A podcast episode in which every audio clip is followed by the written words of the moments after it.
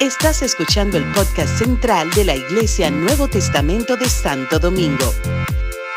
Esperamos que este mensaje sea de bendición para tu vida.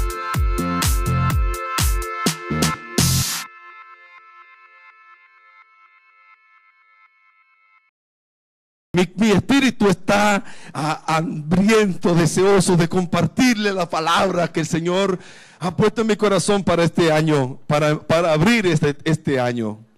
Yo no sé por qué eh, hay, como lecturas o libros de la Biblia que dependiendo como de la época, uno como que se va a esas escrituras, ¿cierto?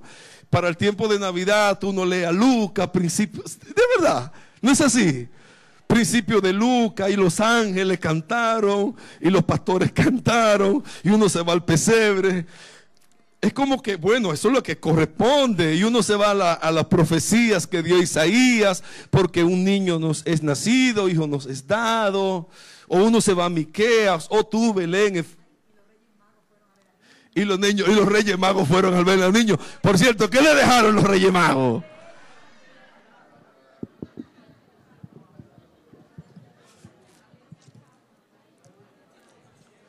Uno se va ¿verdad? A, a, esas escrituras. Y de verdad para mí es como bello volver a, esas escrituras por la época. Cuando viene Semana Santa, pues eh, igual, uno se va a finales de Mateo o a finales de, Lucas y uno ve la pasión y uno encuentra en esas palabras que Jesús habló como tanta vida, tanto sentido eh, y, uno ve, ¿verdad? Y uno como que, pasa por, por, la, por el via crucis de la, de la, de, eh, por, por, la, por la vía dolorosa, o sea, lo experimenta y es tremendo ir sobre esas escrituras, escudriñar sobre esa palabra. Pero igual, cuando viene el año nuevo, también yo tengo mis, como mis escrituras favoritas. Y hoy quiero compartir de esas escrituras que ministran mi vida al empezar un año nuevo.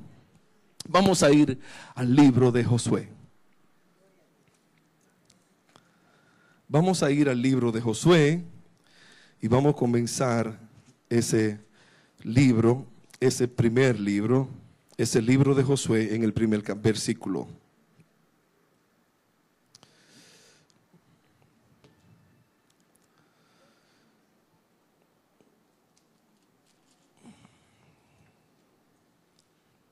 Todos conocemos la historia hasta el libro de Josué, ¿verdad? Dios sacó al, pero hago la, hago la, la referencia. El Señor sacó a un pueblo al, al cual llamaba su pueblo, descendiente de Abraham, su amigo, que estuvo cautivo en cautiverio o trabajando bajo la, mano fuerte de los egipcios y estuvo la descendencia de Jacob, de Abraham, ¿por cuánto tiempo? Por 400 años, 400 años. Y la, ese pueblo se multiplicó y se hizo grande y, salí. De momento, cuando eh, dice las palabras de Dios que, que comenzaron a clamar a Dios porque los egipcios los tenían, me imagino que bueno, la Biblia no lo dice, pero yo me imagino que esas pirámides de, de Egipto serían los esclavos, los pobres esclavos hebreos eh, que estaban labrando ladrillo y estaban, eh, eh, er, eran esclavos de los egipcios. Y dice la palabra de Dios que el clamor de ese pueblo llegó a los oídos de Dios. Y Dios dijo en Éxodo eh, el, clamor de mi pueblo ha, llegado a mis oídos y he descendido para liberarlos. Y Dios le dijo a, Egipto, a, Faraón, deja ir a mi pueblo, deja ir a mi pueblo para que me sirva, deja ir a mi pueblo para que me haga fiesta en el desierto. Y bueno, Faraón se negó y conocemos la historia, Dios envió ¿cuántas plagas? Diez plagas. Y lo último que fue que le, el corazón de Faraón se endurecía y lo, último que hizo para eh, Dios, ¿verdad? Que le dijo, mira, te voy a, le voy a quitarle el primogénito de los, de los egipcios. Eh, esa va a ser mi, última disciplina hacia ellos. Eh, los primogénitos, mm, ellos, ellos no, no escuchan.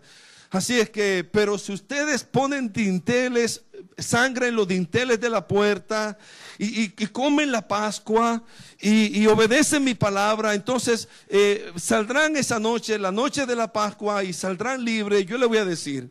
Y así pasó. El Señor los sacó con mano poderosa de Egipto y ellos llegaron al Mar Rojo con Moisés al mando. Y cuando estaban en el mar frente al Mar Rojo, Dios le dijo a Moisés, Moisés clamó a Dios, mira Señor, me, eh, salimos, pero ahora eh, los egipcios vienen detrás de nosotros. Y Dios le dijo, ¿por qué clamas a mí? ¿Qué tienes en tu mano? Mi, vara. Ah, pues, usa la vara. ¿Qué tienes en, A mí me, impresionó muchísimo eso. Un tiempo de mi vida, ¿qué tienes en tu mano? ¿Sabes? Yo estaba, Así, un cortito, ¿está bien? Un, corto. Yo tenía una, estábamos recién casados, pastoreando, venía el primer hijo y las cosas estaban difíciles en casa. Y entonces yo, bueno, ¿y esto cómo va, cómo qué va a pasar? Eh, pastoreando a tiempo completo, pero lo único que tenía era una vaneta que me habían regalado unos misioneros que habían salido del país y me dejaron una vaneta de nueve pasajeros. Así es que, que de momento las cosas estaban difíciles. Vivíamos por fe, literalmente por fe, mi esposa y yo, que a veces poníamos la mesa esperando que alguien apareciera con comida. Y ustedes pueden creer, como dice, como dice Jonathan, hermano, hermano, miren, aparecía a mí me encanta Jonathan. ¿Cuánto alaban al Señor? Ese primer amor. No, lo que se perdieron el domingo pasado a Jonathan. Se lo puse, después Jonathan me dejó algunos mensajes de voz y se los puse a mi hermana que estaba aquí. Ella estaba tan emocionada por conocer a Jonathan. Porque ese primer amor de ver la bendición de Dios, de ver la provisión de Dios. ¿Cuántos saben que Dios provee?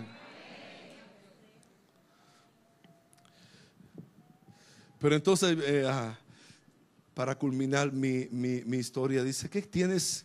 De momento yo digo, ay Señor, qué, voy a hacer? ¿Qué va a pasar? Quizás como un poco de fe, pero dije, ¿qué tienes en, la, ¿qué tienes en tu mano? Ah, un bané. Ah, pues usa la, uso la bané.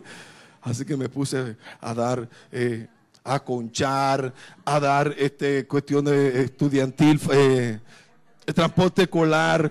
Yo tenía a Carlos y a Cindy que eran mis clientes, a Joey que era mi cliente, a todos los muchachitos del barrio yo lo buscaba y lo llevaba al colegio.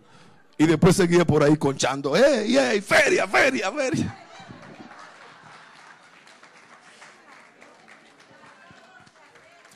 ¿Qué tienes en tu mano? Úsala. Algo tienes en la mano que puedes tirar. ¿Cuántos dicen amén? Bueno, le digo esto, ¿verdad? Para decirles que Así Dios salvó con mano poderosa al pueblo de Dios y ellos atravesaron el mar en, seco y cruzaron al otro lado y vivieron entonces otros 40 años dependiendo de Dios. En, el desierto, su, ropa no se envejeció, su calzado no se destruyeron. Veían la mano poderosa de Dios supliendo sus necesidades porque todas las mañanas caía maná del cielo comida de, comida de, arriba. Pero ellos se cansaron del maná ellos eh, eh, Esta era un pueblo tan tremendo, tan, parecido a nosotros. Y dudaron, y temieron, y criticaron a Dios, y, y se murieron, y se aburrieron. El caso fue que en el desierto todos murieron, todos murieron. Esa generación no llegó al otro, a, la tierra prometida. Solamente Josué y Caleb, de toda esa gente que salió de Egipto, fueron los que llegaron. Hasta el mismo Moisés, que porque golpeó la peña, no pudo llegar. solamente vio la tierra prometida de lejos. En este panorama comienza el libro de Josué.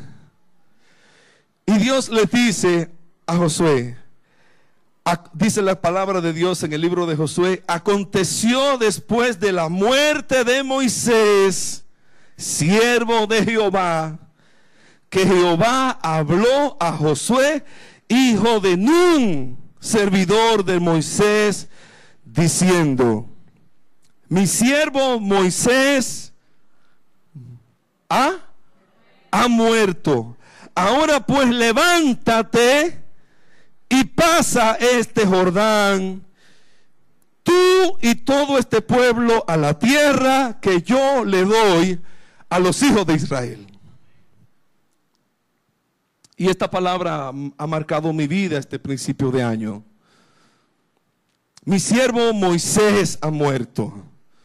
Moisés ya no existía más. Así murió el 2018. Así hay, cosas que ya, mm, ya pasaron. Ya hay que enterrarlas, ya, no existen. ¿Cuántos dicen amén? Ya, ya, olvidándolo, olvidando, como dijo, dice Filipenses, ¿ah? Olvidando lo que queda atrás, extendiéndonos a lo que está delante. Y Dios le dijo lo mismo a Josué, mi siervo, él era mi siervo, él me sirvió con integridad de corazón, pero ha muerto. Y Moisés significa, ¿verdad? Respetando aún la figura de Moisés, pero Moisés significa ley, Moisés significa obra. Moisés significa en cierta manera culpabilidad, porque si tú, por la, si tú no guardabas la ley, te, eh, eh, venía condenación a ti y todo eso. Sin embargo, el, Josué, el nombre de Josué es todo lo diferente a la ley. la, la traducción de Josué es Jesús. El, mismo, la misma raíz del nombre de Josué es la misma raíz del nombre de Jesús. Es otra traducción del nombre de Jesús. Jesús, Josué. Eh, quizás en arameo, Josué, eh, eh, Josué y, aquí en, otro, en otro lenguaje, en otro, en otro idioma, Jesús. Así que estamos aquí frente a la ley, frente a la condenación, frente a las obras, a, la gracia, a la, bendición, a la salvación que nos ofrece Cristo. Y Dios le dice a Moisés, a Josué, levántate tú y todo este pueblo y pasa este Jordán. Así que hay cosas que hacer. Tenemos tarea por hacer tenemos un desafío por delante. Iglesia, quizás has, estado mucho tiempo eh, en el desierto y ya es tiempo y tienes, tenemos un Jordán por delante, tenemos una tierra prometida que nos espera, pero tenemos que hacer algo. Tenemos que cruzar el Jordán. Tú tienes un Jordán que cruzar. Tú, yo y yo tengo un Jordán. Todos tenemos Jordanes que cruzar en nuestras vidas. Situaciones, desafíos que tenemos delante, situaciones que tenemos delante, cosas que necesitamos uh, vencer, victorias que necesitamos ganar. Eh, y ahí está, el mismo desafío que tuvo Moisés para salir de Egipto, ¿se acuerdan? Que le acabo de mencionar, cuando vio el mar rojo.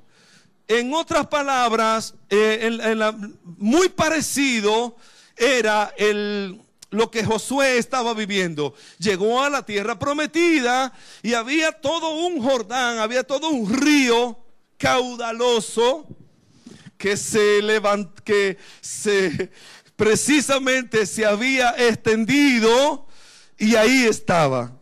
Porque miren lo que dice aquí la palabra del Señor. En Josué capítulo 3,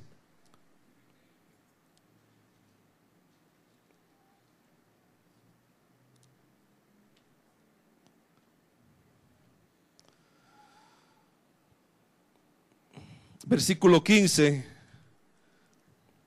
que dice que cuando llevaron el arca entraron en el Jordán y los pies de los sacerdotes que llevaban el arca fueron mojados a la orilla del agua, porque el Jordán suele desbordarse por todas sus orillas todo el tiempo de la ciega. O sea que lo que Josué encontró aquí fue un río que estaba como desbordado. Pero Dios le dio estrategias específicas a Josué de cómo debía cruzar el Jordán. Ahí está el río con todas las familias que estaban, eh, habían venido, ¿verdad? Del desierto, niños, jovencitos, y ahí estaban frente al Jordán sin Josué, y Josué de momento no tenía la vara de Moisés. Pero de momento el Señor le da una estrategia a Josué. Dice aquí la palabra del Señor en el verso 1, Josué se levantó de mañana y él y todos los hijos de Israel partieron de Sitín y vinieron hasta el Jordán y reposaron allí antes de pasarlo. Y después de tres días, los oficiales recorrieron el campamento y mandaron al pueblo diciendo, cuando veáis el arca del pacto de Jehová vuestro Dios, y los levitas, sacerdotes que la lleven, vosotros saldréis de vuestro lugar y marcharéis en pos de ella. A fin de que sepáis el camino por donde habéis de ir. Repito, a fin de que sepáis el camino por donde habéis de ir. Porque por cuanto vosotros no habéis pasado antes de ahora por este camino, pero entre vosotros y ella haya distancia como de mil codos, no os acerquéis a ella. En otra palabra, ahí está la estrategia. Ahí está el río desbordado y Dios, Josué le dice, recibe de parte del Señor, toma los sacerdotes que carguen el arca, que carguen el arca de Jehová, que significaba, ¿qué cosa el arca? La presencia de Dios. Que los sacerdotes carguen el arca y cuando el pueblo vea a los sacerdotes con el arca en sus hombros, que lo sigan. Y que los sacerdotes marchen. ¿Marchen para dónde? Para río. Es un desafío el río desbordado y marchen. Y todo un pueblo, primero los sacerdotes y luego el pueblo. Cuando el pueblo ve a los sacerdotes caminando, síganlo. Cáiganle atrás. Así que van estos cuatro hombres marchando con el arca en la mano, caminando, y de momento entraron a las aguas. Y entraron a las aguas. Y entraron a las aguas. Y entraron a las aguas. Y de momento, después de varios pasos de estar en el agua, ¿saben qué pasó? El río se abrió. Sorprendentemente, a mí me impresiona que a Moisés Dios le dijo, tira la vara.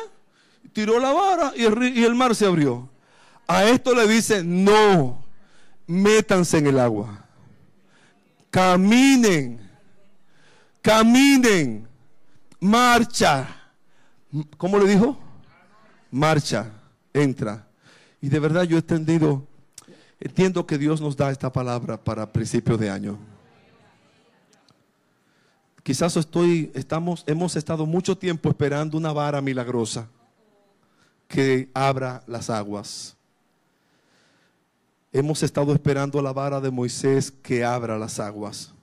Mucha gente está esperando una vara milagrosa que haga el milagro, que de magia así ¡pum! se pasen las cosas. Y Dios tiene a veces otra estrategia. Y yo pienso que para este tiempo Dios nos da la estrategia de Josué. Marcha. Marcha. ¿Cuántos reciben esta palabra? Marcha, marcha, marcha. Cuando marchemos, cuando marchemos. tenemos que marchar, tenemos que marchar. Mire, era un desafío tremendo. Con el río de bordado, con el río de bordado, era una locura. Era una locura. Hay cosas que parecen locura. Y las cosas de Dios parecen locura para el mundo. Pero cuando Dios habla, hay que obedecer. Y de verdad yo quizás, eh, ¿verdad? Como en un sentido como de confesión y de arrepentimiento, hemos estado eh, frente a este Jordán mirando la tierra prometida mucho tiempo sin marchar. Y ya es tiempo de que marchemos. Iglesia del Nuevo Testamento, recibo y le doy esta palabra primer domingo del año de 2019. Es tiempo de marchar. Hemos estado detenidos mucho tiempo frente al Jordán, frente a la tierra prometida. Hemos estado esperando una vara milagrosa y la respuesta está en nosotros. Están en nuestros pies. Está en un accionar. Está en que accionemos en el nombre de Jesús. Ay, si lo cree, si lo cree, dale un aplauso al que vive.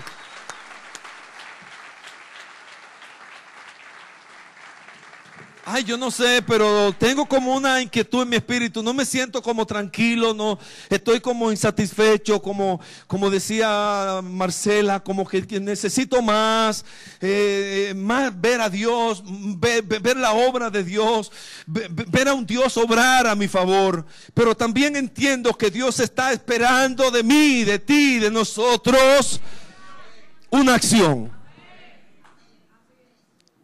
¿Cuántos dicen amén? Que marchemos, hermana Katia, que marchemos. Así que yo no sé qué aspecto de tu vida personal tú necesitas marchar.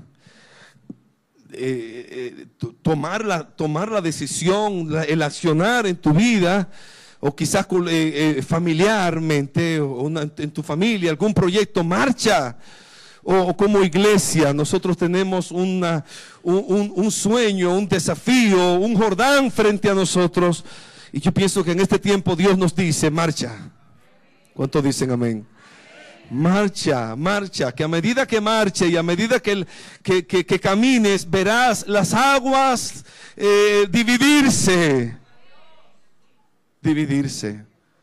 Y el pueblo marchó, dice aquí la palabra del Señor en el versículo 15 en el, en el 14 dice de, versos del capítulo 3, y aconteció que cuando partió el pueblo de sus tiendas para pasar el Jordán, con los sacerdotes delante del pueblo llevando el arca del pacto, cuando los que llevaban el arca entraron en el Jordán, y los pies de los sacerdotes que llevaban el arca fueron mojados. ¿Cómo fueron? Ah, no, porque usted pensó que a lo mejor ellos iban a... Y, antes, y antes de que tocaran el agua, ahí se abrieron. ¿Qué tuvieron que... ¿Cómo fueron los pies? O sea, mojate los pies. Es un acto de fe. Cuando los, los, los sacerdotes, cuando los pies de los sacerdotes fueron mojados, a la orilla del agua, porque el Jordán suele desbordarse por sus orillas todo el tiempo de la siega, las aguas que venían de arriba se detuvieron como en un montón, bien lejos de la ciudad de Adán, que está al otro lado de Zaretán, y descendían del mar y se acabaron y fueron divididas.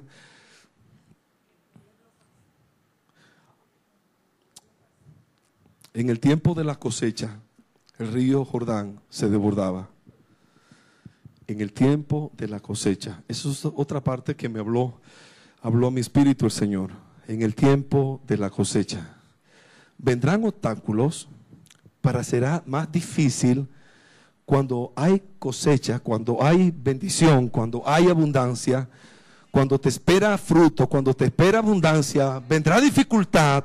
Tú lo vas a ver como todo tan, tan, tan diferente, tan difícil, pero es tiempo de marchar. Es tiempo de marchar. Ah, porque hay abundancia, va a haber cosecha, pero tienes que vencer. Va a haber cosecha, pero tienes que cruzar. Aleluya. Así que, tan diferente la estrategia, Moisés tira la vara y el agua se abre. Y aquí Dios le dice, no, ya ustedes están mayorcitos ya. No voy a estar haciéndole un milagro así. Marchen, marchen. Produce tú el milagro, o sea, haz que pase. Y entonces se fue, fueron y se levantaron y marcharon. Y a medida que los pies se mojaban, entonces las aguas se abrían y cruzaron en seco. Y cruzaron en seco. Hay una bendición tremenda para nosotros si le creemos al Señor. Si le creemos al Señor. Dios tiene cosas para darnos si le creemos al Señor. Hay una tierra prometida, hay una tierra prometida que nos espera. Hay abundancia de parte de Dios para su pueblo si le creemos a Dios y les obedecemos. Y yo creo que este 2019 necesitamos esa, arca, esa arca del Señor en nuestras vidas. Ese es otro aspecto que, me, habla a esta palabra. Eh, lleven el arca del Señor delante. Que el arca del Señor vaya delante. No al lado ni atrás, delante. Y cuando el pueblo vea el arca, el arca los va a dirigir. Porque Dios le dice aquí, ustedes no han cruzado, no han pasado por este camino antes. Y así me siento frente a esta nueva temporada. Yo no he cruzado esta temporada antes. ¿Usted la cruzó? ¿Usted, está ¿Usted ha vivido antes este año? ¿O esta temporada? Como no sabemos qué va a pasar, ni qué puede pasar, Pongamos la presencia del Señor delante. Aleluya. Pongamos la presencia del Señor delante. Que el arca vaya delante de nosotros. Y vamos, vamos, crucemos en el nombre del Señor. Con la presencia de, Dios de parte nuestra. Con la presencia del Señor de parte de nosotros. Vamos a, a, embriagarnos, a llenarnos, a mirar la presencia de Dios a, decir como dijo Moisés en una ocasión, si tu presencia no va conmigo, no me saques. Te necesito Dios, necesito tu presencia. Vamos iglesia, vamos pueblo de Dios. Tú necesitas la presencia de Dios. Yo necesito la presencia del Señor en mi vida. Busquemos el arca, busquemos su presencia, miremos el arca del Señor. No te distraiga, no, no, no, no, no permitas, ¿verdad? Que te desenfoque. Eh, hay tanta distracción en el mundo. Hay tanta distracción en el mundo. Ay, necesitamos hacer, estar ahí como cruzando el Jordán, mirando el arca. Y yo me imagino la fe que ellos tenían. Si el arca va adelante, las aguas se van a abrir. Wow. Si el arca, si la presencia de Dios va delante de ti, no habrá obstáculo en tu vida en este nuevo año. Se van a abrir en el nombre poderoso de Jesús. Se van a abrir las aguas. Vas a ver la bendición de Dios en tu vida. Vas a ver la bendición de Dios en tu familia. Vas a ver la bendición de Dios en tus proyectos. Eh, lleva el arca delante de ti. Lleva la presencia del Señor en tu vida y verás la bendición del Señor. Aleluya. Pero es tiempo de dejar atrás las cosas que nos han causado eh, dolor, nos han causado muerte espiritual, nos han causado miseria, como el desierto está lleno de, escasez, está lleno de dolor, está lleno de miseria. Ya no es, ya, no es tiempo de que tengamos eh, eh, la mentalidad del desierto. Hay un libro, ¿verdad?, que habla sobre la mentalidad del desierto. Cómo piensan los que están en el desierto. Y muchas veces como que venimos así de un desierto y tenemos la mentalidad del desierto. Y Dios quiere que nosotros asumamos la mentalidad de, de tierra prometida. De los bendecidos del Señor la mentalidad de, que, de, los habitantes de la tierra prometida. Eso nos habla de una mentalidad de conquista. Esta generación que entró con Josué a, Canaán no fue la misma que salió de Egipto. Ellos eh, tenían una mentalidad de esclavo, primero de esclavo, y eso es una mentalidad. Una mentalidad de esclavo es otra, es otra cosa.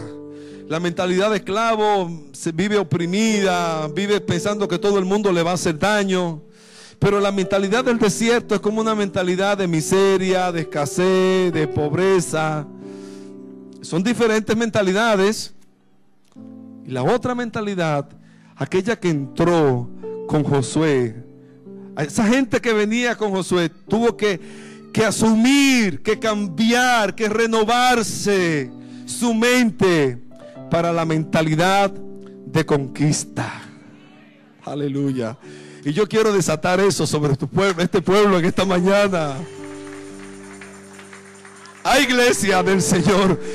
Quizás hemos tenido una mentalidad de, de, o de esclavo o de desierto. Y, ya es tiempo de que, de que asumamos una mentalidad de conquista. Vamos, hombre, crucemos el Jordán Vamos, tirémonos al agua. tirémonos al agua en el nombre del Señor. Ay, yo creo que este 2019 Dios va a hacer cosas grandes con nosotros.